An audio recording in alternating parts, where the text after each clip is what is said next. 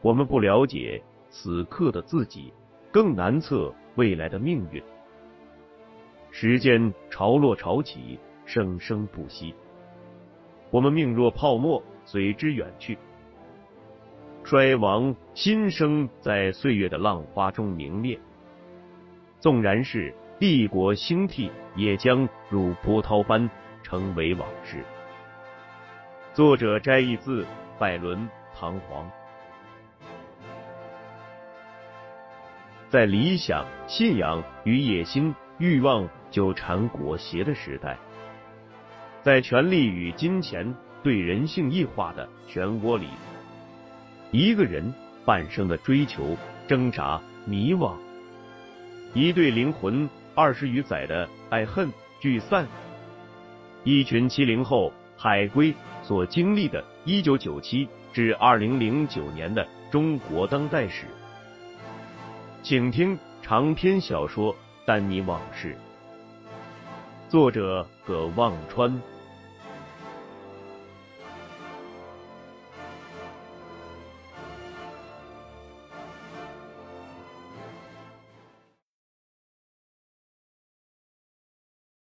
徐静怡撅了撅嘴说：“那人我用顺手了，不想换。”接着又问道：“哎？”丹尼，你最近还老出差吗？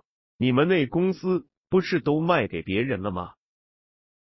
丹尼看着徐静怡说：“什么卖给别人了？我们还是股东，我还兼着 CFO 呢。何况这做私募的哪有不出差的呀？找钱看项目。哎，庆怡，你这大才女，差点把美国的博士拿到手，整天待家里，太浪费了。”要不我在俊杰世家给你找个事做，你也好帮我们家 Grace 看着我。说完，瞪了秦国栋一眼。秦国栋转头看着电视说：“哎，普京来了。”徐静怡刚想回嘴，钱月玲向丹尼靠了靠，说道：“丹尼出差还好吧？常常还陪我荡荡马路嘞。” Golden 一直出差蛮多，雷青怡只好总是同我两人荡马路，嘿嘿。说完，笑着头靠在丹尼肩上，眼睛看着徐庆怡。徐庆怡也看着钱月玲，眼睛突然睁得好大，愣了一会儿，不说话了。丹尼看了看表，对钱月玲低声说：“真熬到十二点吗？还有俩小时呢。”钱月玲发着打，低声说道：“几家大人聚在一大府容易嘞，罢了，耽个些层光再走，好哇。农乏了吗？我同农到阳台透透气，看看风景。”说完，拉着丹尼走到阳台上。钱月玲挽着丹尼的胳膊，倚在他肩上，看着灯火通明的鸟巢体育场。看着弥漫着喜庆气氛的北京城的夜晚，深情的扭过头想和丹尼接吻。丹尼想起自己对林欢说的那句话：“美的东西总是很短促，很靠不住。”他犹豫了，不由自主的把头扭向另一侧。此时，阳台门忽然开了，秦国栋站在那里，手里举着手机。脸色惨白，嘴唇中风一样抖个不停。丹尼忙问他怎么了。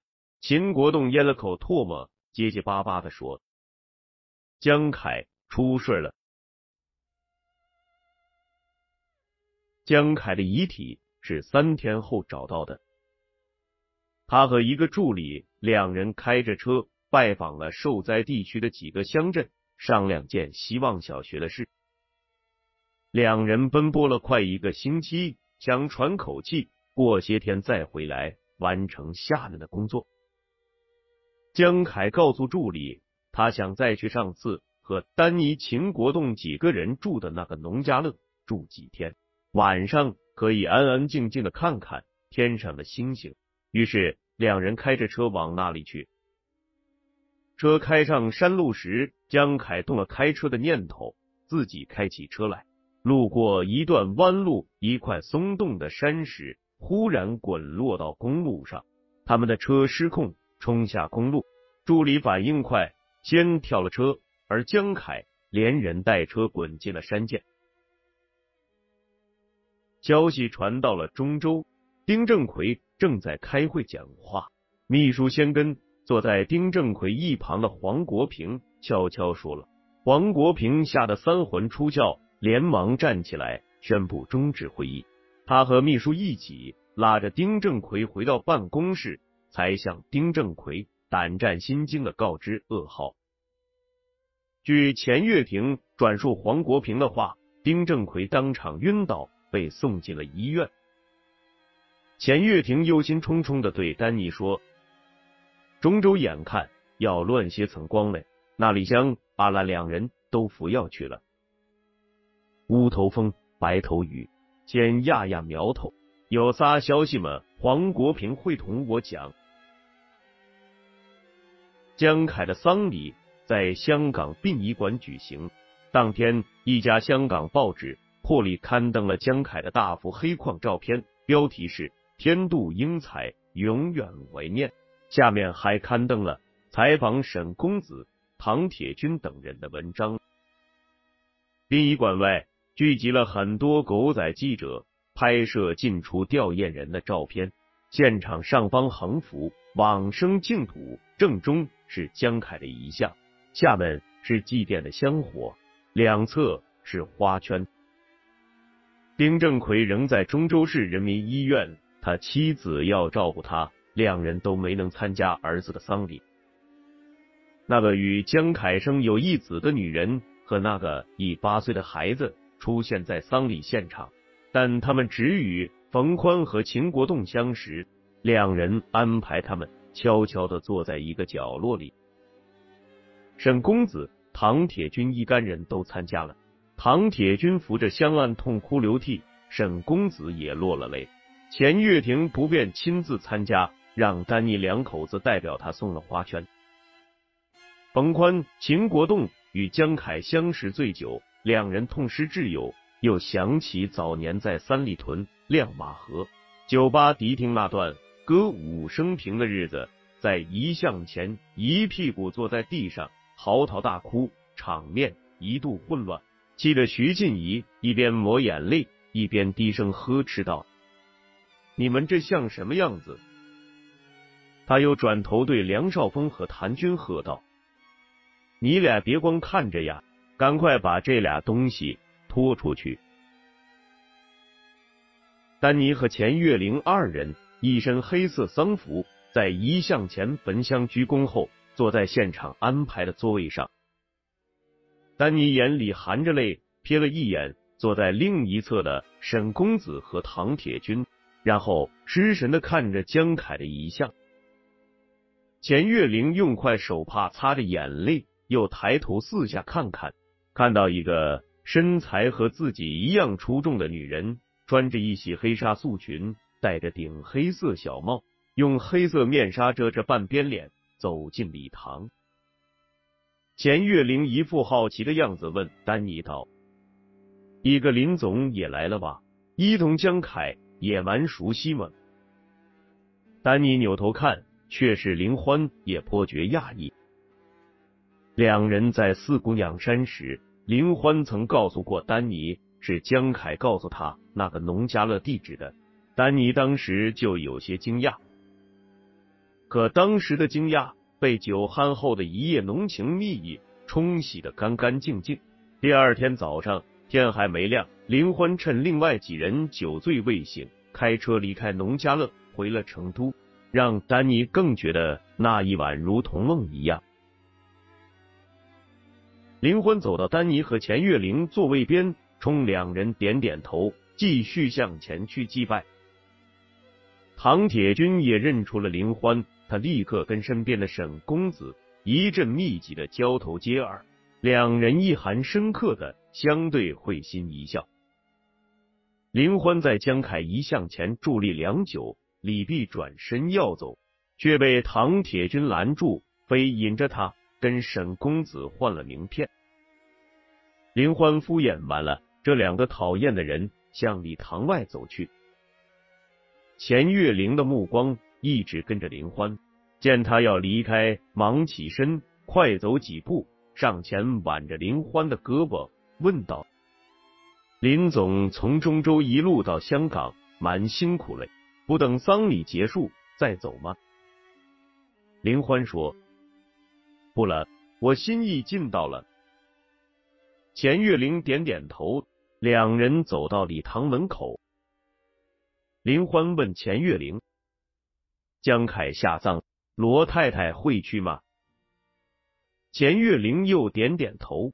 林欢叹口气道：“江凯说他自己是个心软的人，也许是太心软了，反而害了自己。”钱月玲说：“男人心软吗？总归还是男人，哪能会比咱们女人更加心软？”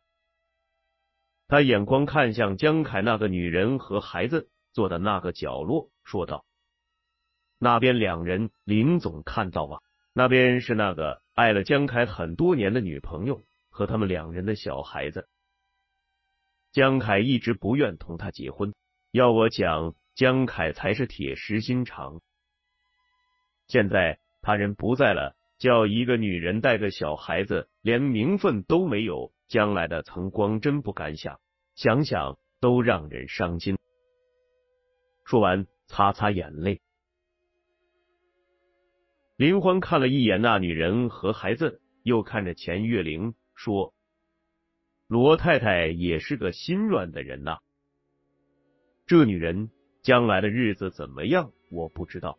他跟了江凯很多年，我猜不大会是为了婚姻和名分吧。”如果那是他追求的结果，他永远不会幸福了。不过，如果他只是一辈子真心爱着江凯，也许那个幸福他早就得到了，只是我们不懂，也体会不到。您说呢，罗太太？人总以为爱情是为了个结果，难道爱情本身不就是结果吗？他说着。忽然，目光专注的看着那个八岁的男孩。钱月玲冷冷说道：“林总有男朋友吗？如果你男朋友永远不能跟你在一搭，你还会爱他吗？”林欢转回头看着钱月玲，他的脸可能因疲倦、伤心而有些发白浮肿，但那双顾盼神飞的眼睛在面纱下依然闪着光。他安然的说道：“我会。爱情不是一扇窗户，想打开就打开，想关上就关上。有的人，爱情这扇窗户打开了，也许就关不上了。您说呢，罗太太？我爱他，跟两个人能不能在一起没关系，以前没关系，将来也未必会有关系。我说的对吧，罗太太？”他说完，头也不回的向礼堂外走去。钱月玲注视着林欢的背影，林欢离去的步伐平稳端庄，没了以往的活泼轻盈。洗过脸，情绪稳定下来的秦国栋回到了礼堂，他不理会徐静怡对他的怒目而视，一屁股坐在丹尼旁边钱月玲空出来的位子上。丹尼拍了拍秦国栋的肩膀，秦国栋眼泪又忍不住了，哭起来。丹尼看着秦国栋在哭，又扭头见钱月玲和林欢在门口聊天，便一肚子狐疑的低声问秦国栋：“林欢是不是跟江凯借过钱？”秦国栋捂着脸，一边哭一边点点头。丹尼的眼泪再也忍不住了。扑簌簌淌了下来。他对江凯的感情极为复杂，除了是情趣相投的哥们，言听计从的事业伙伴，江凯还是他未来一切谋划中最可依赖的靠山。可这个靠山，在一夕之间轰然坍塌了。一个月后，二零零八年九月十五日，全球历史上最大的一起破产案发生了。美国雷曼兄弟公司申请破产保护，涉及债务高达六千三百亿美元。狂欢数年后，全球金融危机终于爆发了。美国的雷曼兄弟公司垮台两周以后，中国这边一个重要通知下达到合川省省委，丁正奎调北京治疗休养。他省委书记一职由合川省省长暂代。合川省官场三年多时间发生了第二次地震，坊间同时传出一则流言，说副省长黄国平可能是不久后接任合川省省长的人选。听到这个消息，唐铁军是最高兴的人之一，他一直惦记着。河川重机重组后留下来的那片旧厂区的土地，那片地经过张千明、黄国平两任败家子操作后，除林欢正在开发的天使城堡项目外，又被几个动手比唐铁军快、实力比唐铁军强、后台比唐铁军硬的开发商分别瓜分，而且都在紧锣密鼓的开发建设中。唐铁军一直。对此耿耿于怀。这些项目里，林欢的天使城堡项目是成本、地段和规划最好的。张千明倒台后，唐铁军曾打过天使城堡的主意，他自知惹不起其他那几个开发商。他与钱月亭、黄国平、孟菊在福禄寺吃饭时，从黄国平那得知了江凯出手从刘氏兄弟手中。救出林欢的事，黄国平当时还认定，后来林欢的天使城堡能在四个月内把一个亿的资本金补齐，也是江凯的手笔。听说林欢有了江凯这个靠山，唐铁军把刚要伸出去的手又缩了回去。不过他一直半信半疑，他不明白江凯怎么会看上一个三十六七岁的老女人。直到他在托斯卡的演出上。第一次见到林欢，又在香港江凯的丧礼上再次见到林欢后，他才相信了黄国平的说法。所以，他一听到丁正奎去北京了，黄国平可能接任省长，就大喜过望。林欢的靠山彻底没了。唐铁军他老爸已经在北京那所最高等级的医院里住了好几年了，病危通知。都发了七八次，但老头子身上插着好几根管子，每天打着各种针剂，顽强的与病魔做着斗争。唐铁军知道老头子是在给儿子唐铁军争取时间，让这个儿子有机会把祖宗阴币的价值最大化。时间就是生命，时间就是金钱。灵魂的天使城堡项目。还有半年左右就完工了，这时候去摘桃子的诱惑力太大了。他第一时间就去找自己新靠上的大树沈公子商量。这一个来月，他一直躲着沈公子。沈公子接手俊杰世家后没多久，全球资本市场就一路从纽约烂到了香港。沈公子这个。一向只赚不赔的人，觉得自己受了唐铁军的蛊惑，当了冤大头。每每见面，冷言冷语，一顿奚落，还开玩笑让唐铁军用三者来做补偿。唐铁军此刻也只好厚着脸皮敲开了沈公子在南锣鼓巷一个四合院的家门。他添油加醋的把自己的想法说了一遍，指天发誓。都是为了将功补过。沈公子被唐铁军鼓捣着，为夺俊杰世家在江凯背后捅了一刀。八月份刚吃苦费力搞了几次公关活动，扭转了些形象。现在这个唐铁军又来撺掇他去抢江凯留给自己女人的家私。更可笑的是，还把天使城堡这么个内地城市的破地产项目闹到自己这个。做大买卖，一向吃斋念佛的人面前说帅，将来传出去要被人当笑话讲了。沈公子心中大摇其头，看着唐铁军一副贪吃样子，心生厌恶，草草就把唐铁军打发出了家门。碰了一鼻子灰的唐铁军又想到了钱月亭，可马上打消了这个念头。钱月亭一贯自诩绝不过河拆桥，从不落井下石，这人太爱惜羽毛了。唐铁军下了决心，决定一不做二不休，直接冒冒失失单人独骑，带着三者去会黄国平。他在合川省政府办公大楼外等了一个多小时，才见到黄国平。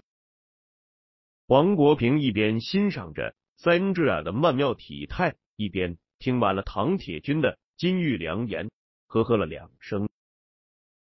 黄国平对林欢天使城堡的兴趣一直仅限于能不能搞臭张千明，况且刚有人告诉他，林欢已经怀孕了。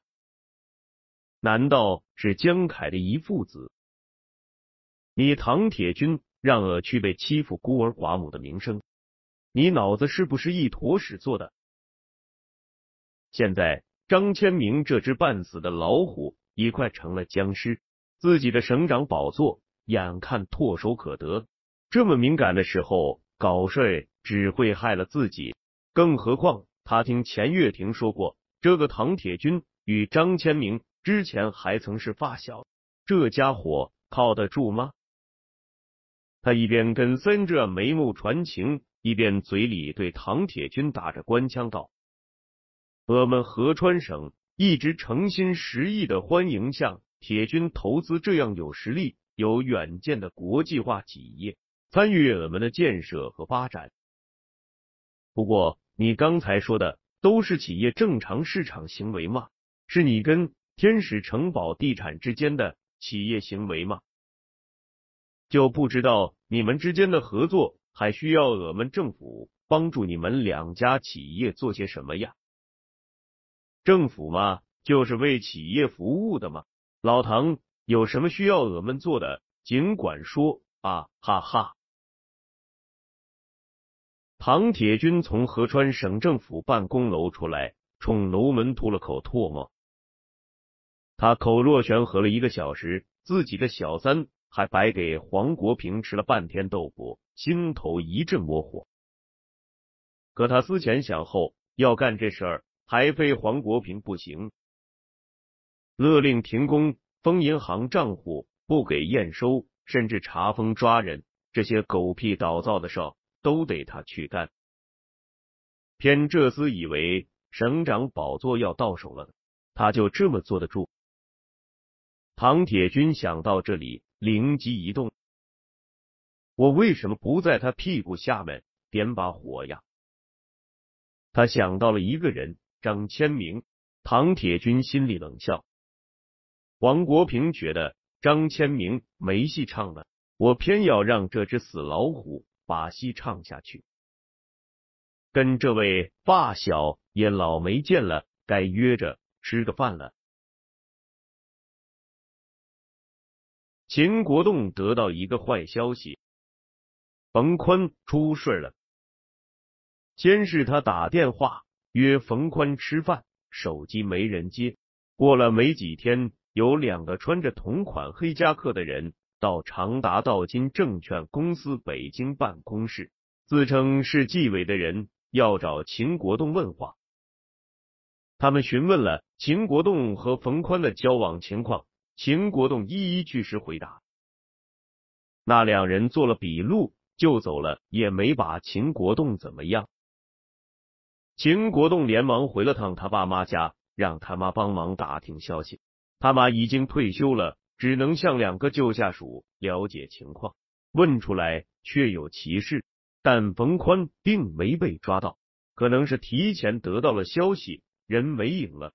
具体涉及什么事儿？那两人一个字也不肯讲。秦国栋的老爸气的训斥秦国栋交友不慎。秦国栋连忙把丹尼和谭军叫到家里，把情况跟他们说了一遍。谭军一向不认为自己跟冯宽有什么交情，想都没想就说：“活该，那人夜路行家，遇着鬼，反正迟早要出事的，同我们谋关系啦。”丹尼眉头皱了起来，但只跟秦国栋说，让他自己当心，别的没说什么。丹尼跟谭军从秦国栋家出来，谭军问他为什么忧心忡忡的样子。丹尼说：“冯宽是林欢天使城堡的股东，不知道对他那个项目有没有什么影响。”丹尼拿起手机给林欢打电话。林欢问他什么事？丹尼说：“我这边有个不好的消息，冯宽出事了，你知道吗？”林欢并不吃惊，说道：“我知道了，我正为这个事儿发愁呢，你就打电话了，嘿嘿。”丹尼问道：“你还笑得出来？对你那个项目有影响吗？”林欢说。那当然，影响可大了。然后撒娇的说：“另外，我还有个更重要的事情要跟你说，不过只能当面说。我要你来中州一趟。”丹尼近来出差比较麻烦。自从沈公子接手俊杰世家后，除了丹尼留任 CFO 外，其他管理团队成员都换了人。而原来江凯交给丹尼的很多工作也做了重新分配，他已找不到太多借口出差了。现在最方便的借口是为长兴资本找资金和找项目。